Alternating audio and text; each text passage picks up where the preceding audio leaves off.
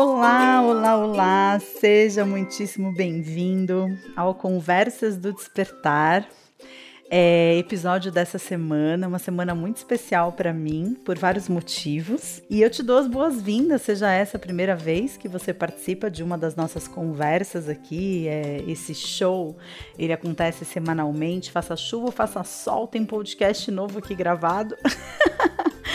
e eu quero realmente, assim, é agradecer pela oportunidade. Nossa, como eu me sinto grata por poder gravar esses podcasts. Tem sido, assim, realmente é, momentos cada vez mais especiais e momentos mais é, de conexão, assim, minha comigo mesma, gravando aqui essas conversas para vocês.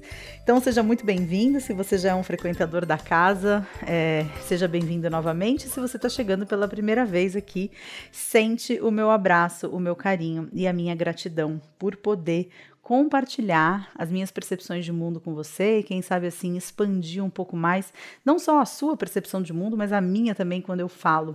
Porque como eu costumo dizer, né, quando eu abro a minha boca para falar, o meu ouvido é o primeiro a escutar. E eu me sinto muito feliz assim de poder ter esse espaço semanal para, uau, né, ter reflexões, ter insights, poder compartilhar a minha vivência com você. Ah, por onde começar? é, eu tenho quase certeza de que esse episódio de hoje talvez tenha uma continuação. É, por vários motivos, né? Primeiro porque eu estou vivendo um momento da minha vida extremamente fértil em termos de reflexões, em termos de insight, em termos de, de percepções mesmo, né? Enfim, em relação à vida. Eu estou vivendo um momento muito especial e eu tenho muita vontade de falar sobre muitas coisas nesse episódio e eu tenho quase certeza de que o tempo usual aí que a gente tem de episódio, que é por volta de 50 minutos, uma hora, não seja suficiente para tratar de todas as coisas que eu gostaria de tratar. E, além do que, eu tô numa, numa, numa semana e num momento, assim, bastante especial da minha experiência, da minha vida, que essa semana eu completo 39 semanas de gestação. Se você não é um entendido aí no esquema das semanas da gestação, porque eu também não era até ficar grávida, e quando eu fiquei grávida do, do, Gael, comecei a pensar em semanas, e depois que o Gael nasceu, nunca mais eu consegui pensar em semanas, saber quantas semanas são quantos meses, mas assim, para clarear a ideia, é uma, uma gestação a termo, é considerada a partir de 37 semanas de gestação. Então, a partir de qualquer momento, depois de 37 semanas de gestação, o bebê ele não é mais considerado prematuro. E é, 40 semanas é o período considerado normal, né? Na verdade, entre 38 e 42 semanas aqui no Brasil é o período considerado normal de um bebê nascer. Então, eu estou com 38 semanas, gravo esse podcast numa segunda-feira, estou com 38 semanas e cinco dias, é, completo 39 semanas nessa quarta-feira. E gravo esse podcast para você. Inclusive, tenho que te pedir desculpa se de repente tiver algum ruído aí que você não está muito acostumado, você que já me ouve normalmente, se tiver algum ruído com o qual você não está muito acostumado, alguma coisa que o Ricardo realmente não tenha conseguido editar é, o Ricardo sempre dá uma melhorada na parte técnica aqui das nossas gravações. É porque eu não estou na minha casa, né? É, se você não sabe, eu moro no interior de São Paulo, eu moro em Embu das Artes, na verdade é bem pertinho da capital, mas uh, como eu tenho uma estrada entre a minha casa e a cidade de São Paulo, que é apelidada de Raposo Travares, porque ela realmente trava de vez em quando. Eu já cheguei a demorar três horas para chegar em São Paulo, quando o tempo normal é entre 45 minutos e uma hora até a casa da minha mãe, onde eu estou em Higienópolis. É, nós então seguimos a recomendação da minha médica de vir para São Paulo esperar meu bebezinho nascer. É, a minha médica queria que eu tivesse vindo com 37 semanas para São Paulo, mas a gente achou muito cedo, a gente achou principalmente baseado na minha experiência prévia, né, com o Gael, eu, é, com 37 semanas, estava assim, assoviando e chupando cano ao mesmo tempo na gestação dele, né? Eu estava super bem, é, super bem disposta, super inteira, totalmente diferente do que eu tô nessa gestação. Do Baby D, eu tô assim me arrastando literalmente pelos cantos. Eu tô realmente muito cansada. Eu tô com os pés muito inchados. O Gael nasceu em junho, né? O meu segundinho vai nascer em novembro. Então são momentos do ano completamente diferentes. Então junto o calor, junta a, a, a, idade, né? Porque eu tô prestes a completar 40 anos, faço 40 anos no dia 16 de novembro. Então realmente assim, é, tô sentindo bastante diferença dessa gestação para gestação anterior. E com isso, eu acabo estando assim, né? É, na verdade, eu estava vivendo algumas semanas assim de bastante tensão. É, com dores na região da pelve, com dores nas costas.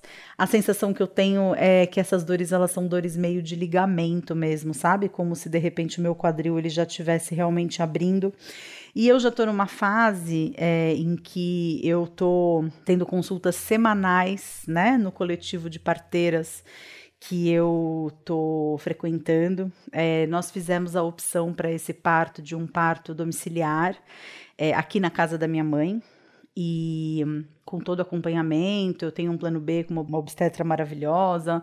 Eu tô a dois quarteirões do hospital onde o Gael nasceu, então se precisar de uma transferência, eu tô aqui do lado. Eu tô me sentindo bastante segura. Foi muito difícil para mim me sentir segura com essa ideia, mas agora com quase 39 semanas de gestação, já estarei com 39 semanas quando você estiver escutando esse podcast. Tô me sentindo bastante segura e bastante animada com essa ideia, né? Que para mim é algo muito novo, porque eu é, na, na, gestação do Gael eu senti muita dor, o parto do Gael eu tenho essa percepção né, de que foi um trabalho de parto muito longo, mas na verdade, de acordo com as parteiras, é, foi um trabalho de parto absolutamente normal.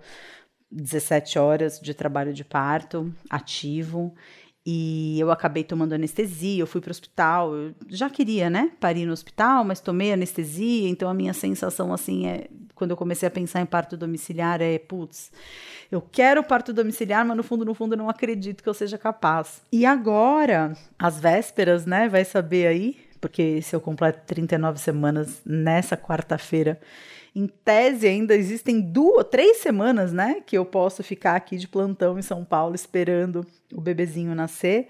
Mas a ideia que eu tenho é que não vai demorar tudo isso, não. E eu tô bastante confiante de que eu vou ser capaz de lidar com a dor. A minha situação hoje é muito diferente do que a situação da época. Eu estou muito bem assessorada em termos de equipe. Tem uma grande amiga minha que eu já falei centenas de vezes dela aqui, a Gaiana, ela é de Fortaleza e ela tá vindo para o meu parto. Ela é uma terapeuta energética maravilhosa. E ela chega no dia 15. Eu gravo esse podcast para vocês no dia 12. É, esse podcast vai ao ar no dia 15, quinta-feira. Então eu realmente assim espero, sinceramente, que o bebezinho espere a Gaiana chegar para que ela possa me dar o apoio que eu sinto que eu preciso nesse parto, né? E, isso tudo, assim, né? Então faz com que essa gravação seja uma gravação muito especial, porque eu acabo de encerrar mais uma temporada de recepção de novos assinantes no Portal Despertar. O Portal Despertar é um portal de assinantes, é uma área de membros exclusiva, onde a gente compartilha conteúdo relacionado ao autoconhecimento por um valor de assinatura de R$ 67,00 por mês é uma oportunidade muito bacana de quem se sente pronto, assim, quem é apaixonado pelo tema, pelos temas do autoconhecimento e tem vontade de dar mais um passo na direção do desenvolvimento pessoal. O Portal Despertar é uma ferramenta feita sob medida para essas pessoas. E foi uma, um processo de recepção de novos assinantes muito sui generis, assim, por vários motivos mas foi bem atípico, né? É, e, e, essa questão de ter sido atípico, eu acho que é com certeza esse, esse podcast vai ter parte 1 e parte 2, eu não tenho dúvida nenhuma disso. Porque realmente é muita coisa. Mas assim, essa experiência que eu vivi de reabertura de vagas realmente foi muito atípica por uma série de motivos que também nem vem necessariamente ao caso aqui, mas o que vem ao caso que é importante de você entender para conseguir acompanhar aqui o meu raciocínio ao longo desse podcast é que essa tomada de de decisão interna que eu tive e que, putz, está sendo tão importante assim, e está sendo tão gostoso ter essa clareza é, de realmente entender que esse é um momento de perda de controle. Esse é um momento no qual eu estou me dando conta de uma forma não racional, de uma forma não elaborada mentalmente, mas eu tô sentindo em cada célula do meu corpo, assim, é, é fazer sentido, né? Fazer sentido é você sentir. A gente fala muito de fazer sentido no plano das ideias. Ah, mas eu não entendi, não fez sentido para mim. E a gente não entende que o fazer sentido ele é em outro lugar que acontece, não é dentro da nossa mente, né? É na nossa emoção mesmo, sentido, de sentir. E pela primeira vez está fazendo sentido na minha vida a constatação de que a gente não tem controle de nada o que acontece à nossa volta. Né? E a despeito do que isso possa parecer no sentido de medo, de ansiedade, de evitação de risco, porque nossa, se eu não tenho controle de nada, como assim? Como que eu organizo a minha vida? Se eu faço um plano, se eu traço uma estratégia, se eu tenho um objetivo, se eu tenho uma intenção, como assim eu vou viver num mundo em que nada disso está no meu controle? Como assim eu vou viver num mundo em que absolutamente tudo pode acontecer a qualquer momento e me tirar da minha rota? Isso normalmente me jogaria numa situação de ansiedade muito grande, me jogaria numa sensação de medo muito grande. Mas eu não sei exatamente o porquê. Tenho aqui as minhas as minhas hipóteses, né, do que aconteceu é, nos últimos meses para que eu nutrisse essa sensação de que tá tudo bem. Em vez de essa noção, essa constatação, essa certeza da ausência de controle que a gente tem na nossa vida, é, essa, essa, essa constatação ela tá me trazendo uma sensação de liberdade. E eu chego até a me emocionar em falar disso, porque realmente eu entendo que é um momento, é um daqueles momentos na vida, sabe quando dizem que quando você morre, você vê um filminho passando na frente da sua cabeça? E eu sinto que esse momento que eu tô vivendo é um momento que certamente estaria no filminho da minha vida, porque é algo muito forte, é algo muito importante, é algo muito libertador o que eu tô sentindo. É como se a partir de agora minha vida ela realmente não vai mais ser a mesma. E não vai mais ser a mesma porque eu vou tendo um segundo filho, porque Gael deixou de ser filho único de minha parte, né? Porque o Ricardo tem um filho de 22 anos, que é como se fosse meu filho também, mas é, dentro de casa, né? O Gael tem 3 anos, o Bruno tem 22, então obviamente que ele é um filho único no sentido de ser a única criança de casa, e ele vai ter um irmãozinho, vai mudar muito a vida dele, vai mudar muito a vida do Ricardo, que tá tendo terceiro terceiro menino, né? Vai mudar muito a vida da família, nossa dinâmica é totalmente estabelecida em torno da, da, da rotina do Gael. E essa rotina vai mudar porque vai ter um outro bebezinho. E mas mais do que isso, assim, é um momento de grande clareza na minha vida a respeito daquilo que eu quero, a respeito do que eu não quero, a respeito de como eu vejo a minha vida profissional acontecendo daqui em diante. É um momento de grande clareza a respeito de coisas que eu não quero mais fazer, grande clareza a respeito de como me relacionar com algumas pessoas, né? Então é um momento de grande clareza, é, por vários motivos. E eu gostaria de compartilhar as minhas reflexões em relação a esse momento com você, porque é, o que eu tenho chegado à conclusão na minha vida em relação à necessidade de controle, em relação a perder o controle, em relação a sair do controle, tem alguns pontos que são muito importantes assim que são associados com isso, que é a questão de você viver no flow, né? Que é você perceber que existe um movimento próprio da vida que não depende de você. E mais do que sentir desespero, porque talvez esse movimento ele não te leve na direção daquilo que a sua mente traçou como objetivo, é você perceber que existe, né? É, existem infinitas possibilidades desse flow te levar para lugares even better, né? É, é, lugares ainda melhores do que os projetados pela sua mente. É, esse é um ponto que eu quero abordar no podcast de hoje, que já virou de hoje da semana que vem, tenho certeza disso.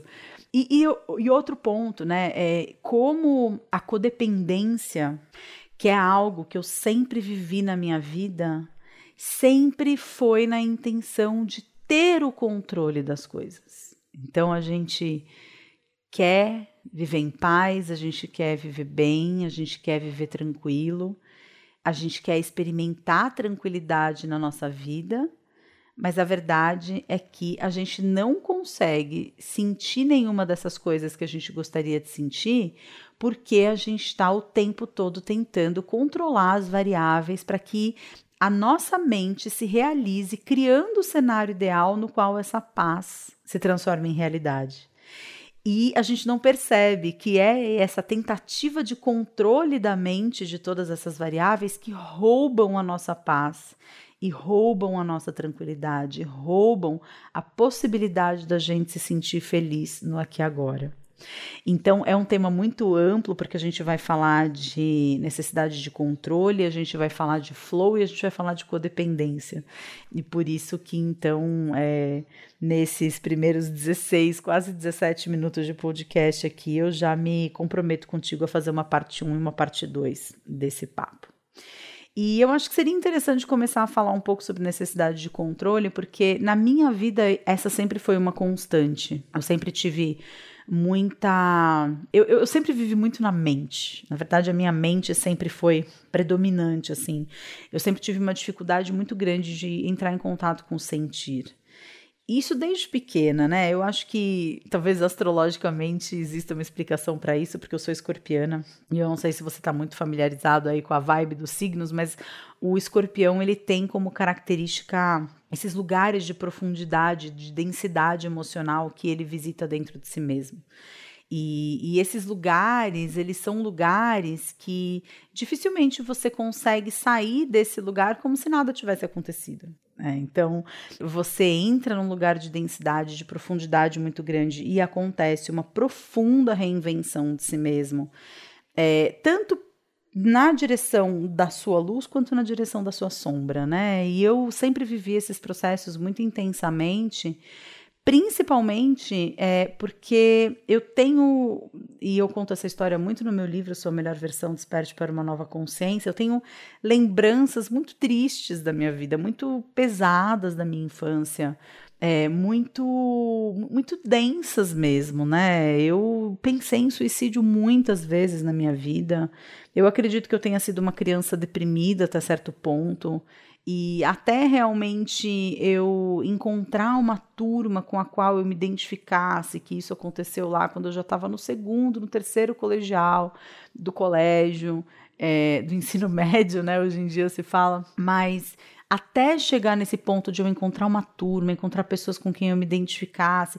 E esse processo de eu encontrar uma turma só veio depois de algumas experiências que eu tive. É, de emagrecimento, né? Porque eu desenvolvi um transtorno alimentar muito cedo ainda na minha vida. Eu acho que quando eu tinha meus talvez sete ou oito anos, eu já percebo assim lembranças, né, de fases da minha vida é, em que a preocupação com a forma do meu corpo, a preocupação se eu era gorda, se eu era magra, vivências de bullying na escola eram muito presentes, né? Eu quando eu era pequena, eu lembro que eu, eu, eu, eu, tinha já um comportamento muito descontrolado em relação à alimentação, né?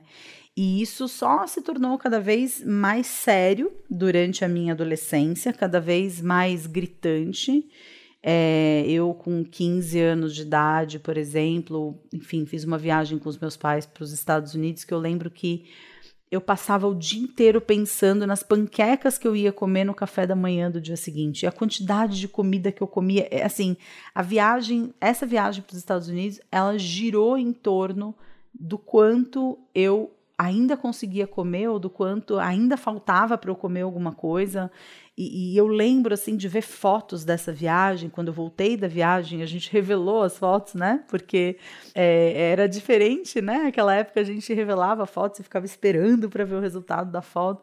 Eu lembro que eu me odiei, eu senti assim um ódio profundo por mim mesma, porque eu estava desfigurada nas fotos, eu tava gorda nas fotos e é, foi por volta dessa fase, 14, 15 anos, assim, que começaram os meus primeiros comportamentos bulímicos mesmo, né? Então, forcei o vômito algumas vezes, nunca tive facilidade para vomitar, mas forcei o vômito algumas vezes, é, tomei laxantes durante muito tempo.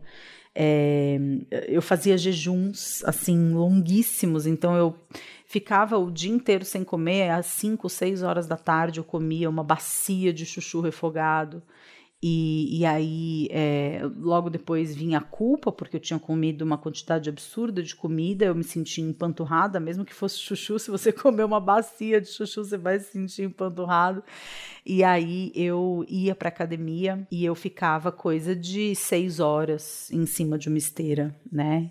eu fazia muitas promessas uh, de que eu não ia mais comer isso, eu não ia mais comer aquilo, e eu tinha um diário no qual eu escrevia as minhas medidas todos os dias. Então, todos os dias eu media o meu tornozelo, o meu joelho, minha bunda, minha barriga, o meu peito, o meu braço, o meu pulso, o meu pescoço, e, e eu vivia assim é, esse momento esse período da minha vida de uma forma muito densa, né? De uma forma muito, uma energia muito pesada.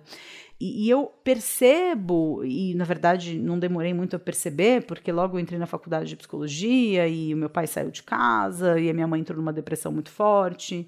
E eu tive algumas uh, experiências assim muito negativas nessa época de total perda de controle, porque na verdade a questão do transtorno alimentar é essa, né? É uma perda de controle sobre a sua alimentação. Você acordar todos os dias prometendo que naquele dia você vai comer certo, ou você vai fazer um jejum, ou você vai fazer tantas horas de atividade física. É, é só tentar controlar a vida, né? E, e depois de um tempo eu comecei a perceber, principalmente fazendo terapia, eu fui fazer terapia quando eu tinha uh, 18 para 19 anos de idade, eu comecei a fazer terapia é, com uma pessoa que até hoje, assim, eu. Com certeza ela também vai estar no meu filminho da vida quando eu morrer, que é a Célia. E a Célia ela foi muito importante na minha vida, porque foi a primeira pessoa que me chamou a atenção, ela era uma excelente psicóloga, e ela me chamou a atenção de como eu usava o alimento para me anestesiar do sentir ou eu usava o meu, a, a, minha tentativa de controle daquilo que eu comia, as medidas, a conta de calorias, né, é, que eu fazia e a conta do, dos gramas de gordura, é, era assim, essas coisas, essas contas, calorias, ou era ou não era, né? É, era exato. Eu comia tantas calorias por dia. Eu subia numa esteira, o visorzinho da esteira mostrava quantas calorias eu tinha perdido. Então, era uma capacidade real de controle da minha vida, enquanto os meus sintomas expressavam o descontrole que existia dentro de mim e que era um descontrole emocional. Era uma total falta de controle sobre aquilo que eu sentia. É, eu era uma pessoa extremamente agressiva eu tive duas experiências que depois dessa segunda experiência, eu vou contar quais foram, foi quando eu busquei terapia. Então, a primeira delas, meu pai tinha saído de casa e eu é, tinha uma relação muito tumultuada com a minha mãe. A minha mãe ela entrou numa depressão muito forte quando meu pai saiu de casa. É, a saída de casa do meu pai era algo que, por mais que o casamento dos meus pais não fosse feliz, era algo que nenhum de nós poderia esperar por isso porque o meu pai ele sempre tinha tido um posicionamento muito contrário a divórcio, um posicionamento muito preconceituoso em relação a filhos de pais separados. Quando eu era adolescente, quando eu era criança, né, eu não podia frequentar a casa de pais separados porque eram pessoas desestruturadas, né? É, e o meu pai vem de uma família muito religiosa, de protestantes, então como assim, de repente, o cara com seus 50 anos de idade resolve, né, sair de casa, é, da forma como foi, de uma forma muito abrupta. Eu ainda tenho muitas dores dessa época. Eu acredito que eu tenha perdoado meu pai, porque afinal de contas eu tenho a consciência de que cada um faz aquilo que consegue fazer com as ferramentas das quais dispõe no momento, com o grau de consciência que possui. Mas a verdade é que durante muito tempo eu vivi uma relação muito conflituosa com a minha mãe, porque eu exigia que a minha mãe compreendesse a decisão do meu pai, né? Eu tinha 18 anos de idade, nunca tinha tido um namoro sério, imagina só conseguir me colocar no lugar de uma mulher de 50 anos que é abandonada pelo marido com essa força, né? Com essa. Foi, foi muito característico, assim, porque em julho eu entrei na faculdade, em setembro saiu um, um consórcio de um carro que o meu pai estava tirando para mim, um Corsinha. Em novembro eu fiz 18 anos e o meu pai saiu de casa coisa de cinco meses depois, quatro meses depois, né? Então foi tudo uma coisa muito na sequência da outra e foi muito assim: ah, a casa tem um novo adulto, então eu já posso me ausentar, né? Foi muito difícil conseguir é, entender o grau de sofrimento que a minha mãe estava experimentando, né? Então tiveram duas situações assim que realmente me jogaram de peixinho na terapia. A primeira delas aconteceu num dia em que eu cheguei em casa, minha mãe estava muito mal e por algum motivo a gente entrou numa discussão. E eu experimentei um descontrole total, assim. Eu tava, lembro que eu tava fazendo um prato de ovo mexido e eu simplesmente, minha mãe falando na minha orelha, me infernizando, me infernizando, me infernizando com aquela ladainha da mulher abandonada, né? É, e, e, eu simplesmente peguei o prato e joguei o prato no chão. E aí ela veio para cima de mim para me dar um tapa e eu dei um tapa nela. E foi uma coisa assim horrorosa, porque eu nunca tinha imaginado na minha vida a possibilidade de revidar, né? Quer dizer, é, primeiro o descontrole de jogar comida no chão, né? Aí o descontrole dela de vir me dar um tapa. E o meu descontrole de revidar um tapa na minha mãe, né? Quer dizer, é tão surreal, é tão fora da casinha, é tão absurdo pensar numa situação né, dessa hoje, né? Tanto imaginando, é, visualizando a relação que eu tenho com a minha mãe hoje, quanto sendo mãe, imaginar o Gael com 18 anos de idade, adulto, né, me batendo, eu batendo nele ou ele me batendo, enfim. Foi um momento assim de muita, meu Deus do céu, eu não tenho controle nenhum sobre mim mesma. Foi muito esse o insight que eu tive. E é, alguns meses depois, era maio, era Dia das Mães, a gente estava indo encontrar com uma amiga da minha mãe para comemorar o Dia das Mães junto com essa amiga, o marido e os filhos. E, e a gente estava indo e eu estava dirigindo e, é, e, e, o momento ali de. Não tinha Waze na época, né? Então tinha que olhar no guia, o caminho, e foi se tornando um momento tenso ali naquele, naquela situação de eu dirigindo o carro, minha mãe do meu lado, minha irmã no banco de trás, e a gente discutindo, porque eu tinha passado a saída da marginal, eu tinha que ter pego a ponte de sei lá onde. E aí eu me lembro que é, a minha mãe, ela tava rolando um clima tão tenso dentro do carro que eu eu mirei o carro no poste. Né? Eu mirei o carro no poste, eu acelerei em direção ao poste. E eu só não fui com tudo em cima do poste porque eu olhei pelo retrovisor e eu vi a minha irmã no banco de trás. E isso foi o que me é, poupou né, que me fez acordar para aquilo que eu estava fazendo e frear o carro e não ir adiante com aquilo, porque a minha intenção era acabar com a minha vida e levar minha mãe junto. Eu não falo dessas coisas com orgulho, porque eu acho que não existe nenhum motivo para sentir orgulho, mas eu tenho muita facilidade de falar isso porque eu olhei tanto para essas situações e eu entendo tanto essas situações como momentos de profunda percepção de que eu não tinha controle sobre nada na minha vida. É, eu, eu não tinha controle sobre as minhas emoções e eu precisava descarregar a frustração da falta de controle de alguma forma. Que fosse revidando um tapa na minha mãe, que fosse mirando o carro no poste.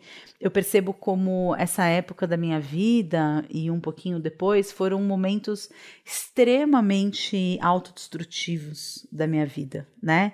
Eu é, me envolvi em relacionamentos Uh, profundamente abusivos. Eu tive um namorado ele era uma pessoa que assim, ele eu vivia também na relação com ele um drama de necessidade de controle, porque é, logo de cara esse namorado ele é, deixou muito claro assim, né, que ele tinha uma ex-namorada com quem ele se importava demais e que ele não queria ser visto comigo é, por ela ou pelos amigos dela, porque é, ele não queria viver esse tipo de desconforto, né? E aí no momento em que isso aconteceu, essa menina ela passou a ser assim um ícone no nosso relacionamento. Eu tinha 18 anos de idade e foi um momento assim muito angustiante, foi um momento em que eu peguei HPV desse namorado, é, foi uma das primeiras relações sexuais da minha vida, uma camisinha estourou, e aí foi super humilhante, porque imagina, né? Esse trauma todo acontecendo, meu pai saindo de casa, minha mãe numa super depressão, a gente tendo essa brigaiada toda em família, e eu com o segundo namorado da minha vida, primeiro namorado sério, na verdade, da minha vida, chegando em casa e falando: eu peguei uma doença sexualmente transmissível. Tipo, não poderia ser pior, né? E, e na época, não era comum as pessoas terem plano de saúde, né? Principalmente eu que sou filha de médico, existia muito aquela cordialidade de você ir num, no médico e aí você falava que você era filho de médico, você não pagava consulta. Então eu tinha um plano de cobertura hospitalar, né? Que chamava Hospital, inclusive, o plano. E, e nessa, nessa, enfim, nessa situação é, putz, uma coisa super humilhante que foi meu pai ter que pedir favor para amigo dele me atender de graça, fazer exame de graça. Enquanto isso ele corria fazendo um plano de saúde para mim, porque eu com 18 anos, com 20 anos de idade tinha pego uma DST e na época o HPV ele era uma doença que era considerada uma sentença de morte praticamente, né? A chance de você ter um câncer de colo de útero e morrer disso, é, ou não, você nunca vai poder ter um parto normal porque seu filho vai ser contaminado e ele pode ter o HPV no cérebro, enfim, coisas assim que hoje a gente sabe que não acontecem dessa forma, mas que era um verdadeiro terror. Era uma doença super, é, nossa, que estava começando naquela época, eram os primeiros casos, então não tinha conhecimento nenhum sobre isso.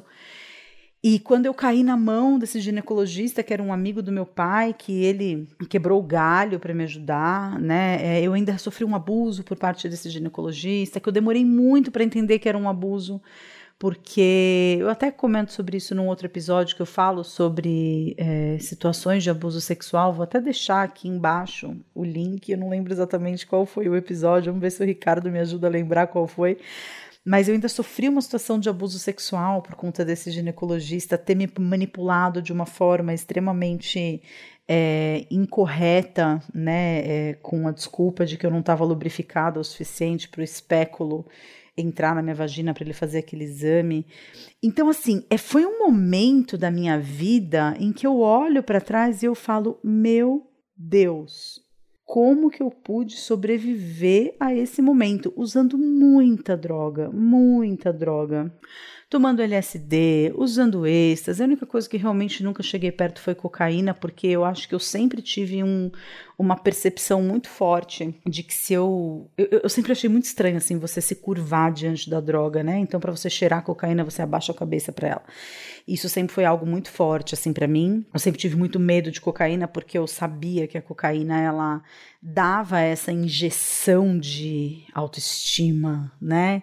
E eu tinha muito medo de sentir essa segurança toda e tinha muito medo de não conseguir seguir sem essa sensação e me tornar realmente uma adicta, né?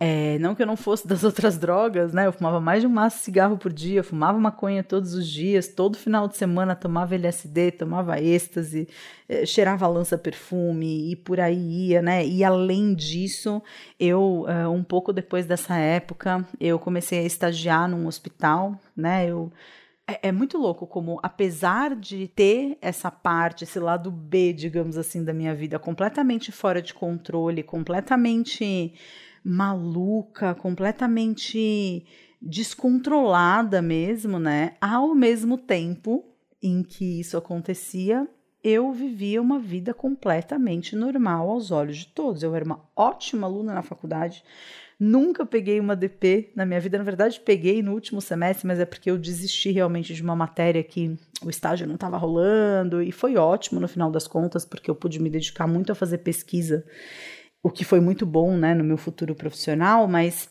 eu tinha uma vida completamente normal. As pessoas olhavam para mim e ninguém desconfiava que eu vivia tudo isso, né? O que eu estou contando aqui para vocês.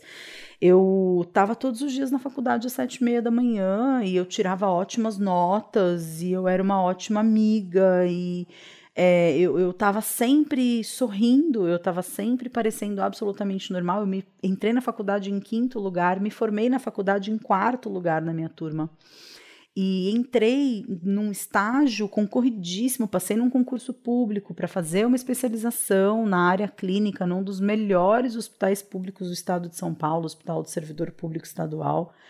E desenvolvi uma depressão durante esse estágio, porque esse curso né, de especialização era algo muito pesado e muito intenso para mim. Era gente morrendo todos os dias, eu tinha que trabalhar com uma tríade muito complicada. Eu acho que eu era muito imatura para aquilo que eu estava vivendo e eu tinha que trabalhar com o paciente internado, com a família do paciente internado e com a equipe médica. E, e, e era muito difícil, né? Um período muito difícil. Entrei em depressão. Então, assim, junto com tudo isso, com todas essas drogas, com toda essa vida louca, ainda tinha ali, né, o antidepressivo funcionando no meu cérebro. E algumas vezes eu cheguei a ter apagões mesmo na balada, no forró é, de desmaiar e nunca fui atrás de fazer um exame neurológico na época para saber se eu tinha algum problema físico, se eu estava, enfim, o que, que era, né, que estava acontecendo comigo. E aí nessa época eu já namorava com outro rapaz que era um músico, ele tinha uma banda de forró. E eu acho que foi o primeiro relacionamento no qual eu realmente experimentei assim a questão da codependência, né? Eu me colocava numa posição que era uma posição que hoje eu vejo que me deixava muito segura dentro da relação, né? Eu tinha o carro da relação, eu ia para casa dele, eu é, ganhava o meu dinheiro porque eu fazia esse estágio no hospital, então eu ganhava o meu dinheiro, então eu tinha o dinheiro para pagar as coisas enquanto ele estava apostando a vida numa banda de forró, na época era o auge, né, do forró pé de serra é, o forró universitário, né, que rolava muito assim em São Paulo, Minas, Rio de Janeiro, bandas como Fala Mansa, como Bicho de Pé, como Trio Chamego, como é, Trio Virgulino. A gente andava muito, né, com esses músicos, eles eram os nossos amigos, então a gente estava sempre viajando e meio em que rolava também muita droga, rolava muita loucura. E, e, eu percebo como foi um momento assim na minha vida de extremo descontrole por um lado, com uma, uma extrema necessidade de controle eh, por outro, né? Então a vida me mostrava o tempo todo que eu não tinha controle sobre nada. E eu lidava com esse descontrole de uma forma é, totalmente voltada para anestesia. Então eu buscava me anestesiar desse sofrimento todo através de drogas, através de baladas, através de festa e ao mesmo tempo aquilo que eu podia eventualmente controlar, que era eram as minhas atitudes, né? Essas atitudes elas não tinham controle nenhum, né? Então foi um momento assim da minha vida de, de muita busca por algo que eu não sabia o que, que era, né? um período de muita dedicação à atividade física, à alimentação, às minhas medidas. Eu estava muito em evidência nessa época, porque o meu namorado era um músico de uma banda de forró e a gente estava sempre com as bandas e a gente estava tava sempre dançando no palco dos shows, né? É, e, e, e aí a roupinha que eu usava, né? A saia com a barriga de fora, era toda uma questão assim de como que eu poderia ser melhor vista pelas pessoas, né? Como que as pessoas é, poderiam me admirar mais, como que eu poderia ter uma autoestima melhor por conta de receber do outro aquilo que eu queria receber. E eu acho que essa necessidade de controle toda, ela foi realmente me jogando assim numa dinâmica que hoje eu entendo que é uma dinâmica de codependência, uma dinâmica na qual as suas atitudes e os seus comportamentos, eles são estrategicamente planejados para você conseguir do outro aquilo que você quer. E, e, e, a codependência, eu vou falar sobre codependência, mas é, a codependência ela é uma dinâmica de comportamento extremamente perversa e extremamente um, Uau, qual seria a palavra para ser usada aqui? É uma dinâmica que, que é, é, é trapaceira com você, né? porque ela é uma dinâmica que te coloca num lugar de ser valorizado pelas outras pessoas. É, é uma dinâmica absolutamente doente, é uma dinâmica absolutamente é, perversa, é uma dinâmica absolutamente manipuladora, mas é uma dinâmica extremamente bem aceita pela nossa sociedade. É uma dinâmica em que todo mundo bate palma para você e te enxerga como uma pessoa muito boa, né? Eu só fui, na verdade, entender que eu tinha essa dinâmica de codependência e eu fui entender que essa dinâmica era uma dinâmica que estava instalada em mim desde muito cedo, anos depois, né?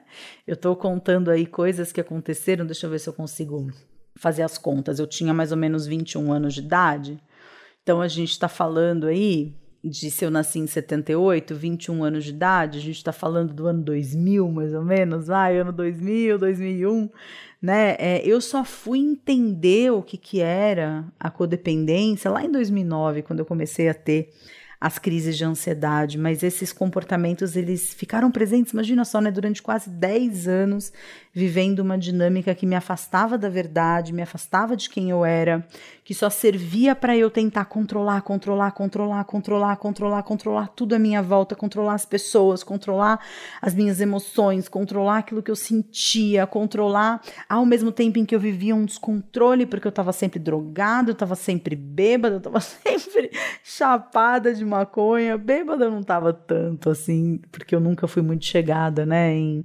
realmente ficar bêbada, mas eu estava sempre alterada, eu estava sempre num descontrole, mas ao mesmo tempo todos os meus comportamentos eram na intenção de controlar o mundo à minha volta. Eu percebo como, gente, eu vou fazer 40 anos daqui a quatro dias, né?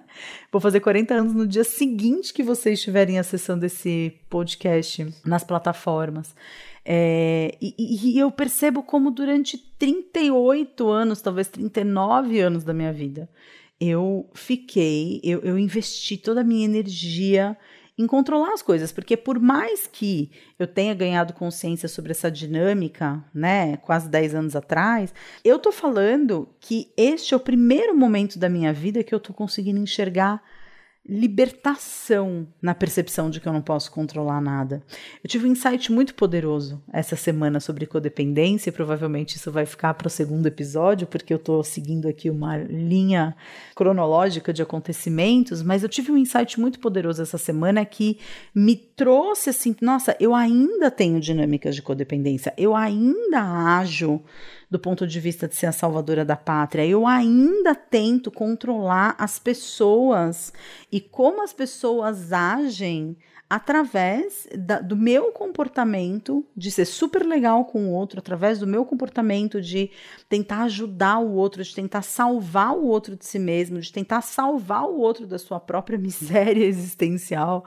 É, e, e, e é é, é muito interessante, assim, porque realmente o processo de autoconhecimento e de desenvolvimento pessoal é como se fosse um descascar de camadas, assim, né? Você, como uma cebola, você tira uma camada e aí você acha que você chegou na sua verdade, só que daí a pouco você descobre que a sua verdade é só mais uma camada.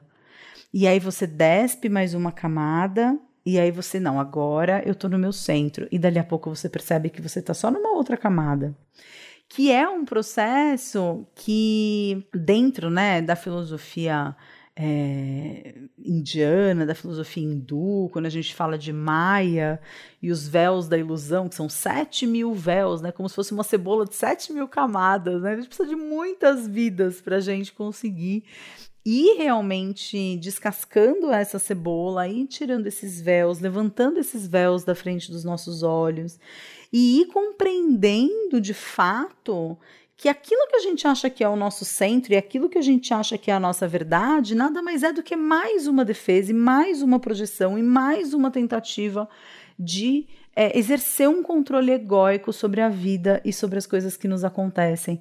E quando a gente está nessa batalha e nessa manipulação, a gente vai perdendo a capacidade de se deslumbrar com as infinitas possibilidades que existem, com as infinitas oportunidades que a vida te dá a cada instante da sua existência, de você transformar desafios em oportunidades, de você é, entender o que de bom existe na dor que eu tô sentindo?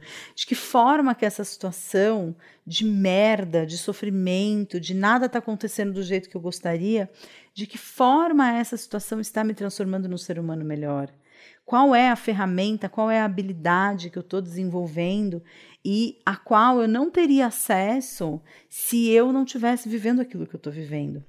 E eu percebo que lá naquela época, né, quando eu estou contando aí todos esses episódios que aconteceram, e eu percebo que desde esse meu término com esse músico de forró até o meu namoro lá de 2009, que é um, um relacionamento que eu já comentei aqui inúmeras vezes, que foi uma pessoa que é, eu também vivi assim algumas situações de, por exemplo, estar tá na balada, ele também era um músico, mas ele era um músico de rock, de estar tá numa balada e estar tá tão alterada porque eu tinha fumado um baseado e eu tinha tomado é, vodka com energético e a combinação de vodka com energético com maconha me deixava meio amnésia, assim. E eu, de repente, dei um tapa na cara desse cara e ele falou: Por que, que você me bateu? E eu não sabia responder né? Tamanho o estado de falta de presença, tamanho os ciúmes que eu sentia dele, tamanha a forma de como namorar com um cara que estava no palco era uma forma de abastecer a minha autoestima, né? É, abastecer, é, é calar a minha insegurança, me sedar para as minhas emoções, era uma forma de eu me afirmar socialmente é, de namorar com um cara que estava no palco, que estava em evidência, que era o músico, que todas as meninas pagavam pau e ele era meu namorado, um cara falido com uma, um filho de cada mulher, que me desrespeitava, que me traiu inúmeras vezes, que não me valorizava, que não enxergava sentido no nosso relacionamento, mas por fora a bela viola, né? E isso me nutria, isso me abastecia. E quando eu cheguei no consultório da de uma terapeuta que na época, quando eu comecei a ter essas crises de ansiedade, é, eu expus qual era a dinâmica do meu relacionamento para ela, né? Eu contei qual era é, a minha questão e quais eram as minhas frustrações e quais eram as minhas necessidades que não eram atendidas. Ela virou para mim e falou: Você sabe que isso é codependência, né? Você é psicóloga, você sabe que isso é codependência. Eu nunca tinha ouvido falar da expressão codependência na minha vida. E ela me recomendou a leitura de um livro, que eu vou colocar o nome aqui embaixo, que é o Codependência Nunca Mais, de uma autora norte-americana chamada Melody Beattie. E eu li esse livro, e conforme eu ia lendo o livro, é, foi um processo muito uh, profundo que foi acontecendo, porque eu fui me dando conta de como eu era refém dessa dinâmica da codependência, de como isso me trazia sofrimento, e ao mesmo tempo vivi um desespero muito grande, porque a codependência era algo que tinha me trazido uma identidade. Eu estudei psicologia por causa da codependência, eu desenvolvi as amizades que eu tinha por conta de codependência, eu tive o passado de relacionamentos e o passado amoroso que eu tinha por uma questão de codependência. A codependência ela estava tão presente na minha vida que ela era o pano de fundo dos meus relacionamentos familiares, né? Não só com a minha mãe, né? É, não só com a minha irmã, mas também com o meu pai durante anos é, era algo que tava, é, se misturava com a minha própria história, né? E me dar conta disso e estar atenta para os padrões que começaram a se descortinar na minha frente, porque esse livro é um livro muito interessante, porque ele vai, ao final de cada capítulo, ele tem é, exercícios para você fazer, né? E conforme você vai fazendo esses exercícios, você vai se dando conta de quanto a dinâmica da codependência é uma dinâmica que está presente na sua vida, nas coisas mais simples, nas coisas mais banais, no, no bom dia que você dá para uma pessoa na rua tem a codependência. Ter descoberto como a codependência se misturava com a minha personalidade foi algo muito, muito duro, né? E, e, e, é até hoje, né? Porque como eu acabei de dar um spoiler aqui, né, do que a gente vai falar ainda é de como eu ainda me surpreendo em dinâmicas de codependência e quando é, eu percebo que eu estou nessa dinâmica de codependência, antes, em algum momento da minha vida, foi uma dor muito grande me perceber nessa dinâmica de codependência. Mas hoje o que eu sinto é uma gratidão enorme por ter acesso a esses conhecimentos e por perceber, por me pegar no pulo e por ter a oportunidade de corrigir as minhas atitudes. Mas eu vou deixar para entrar nesse assunto da codependência no episódio da semana que vem. Eu acho que vai ser muito conveniente, na verdade, eu deixar gravado, porque se de repente o bebezinho nascer no meio do caminho, a gente já tem um podcast garantido por aqui. Então, continua me acompanhando no podcast da semana que vem. Eu vou abordar a dinâmica da codependência, como se configura a codependência, é, quais são os principais uh, ganhos secundários que o codependente é, experimenta né, na sua dinâmica de codependência.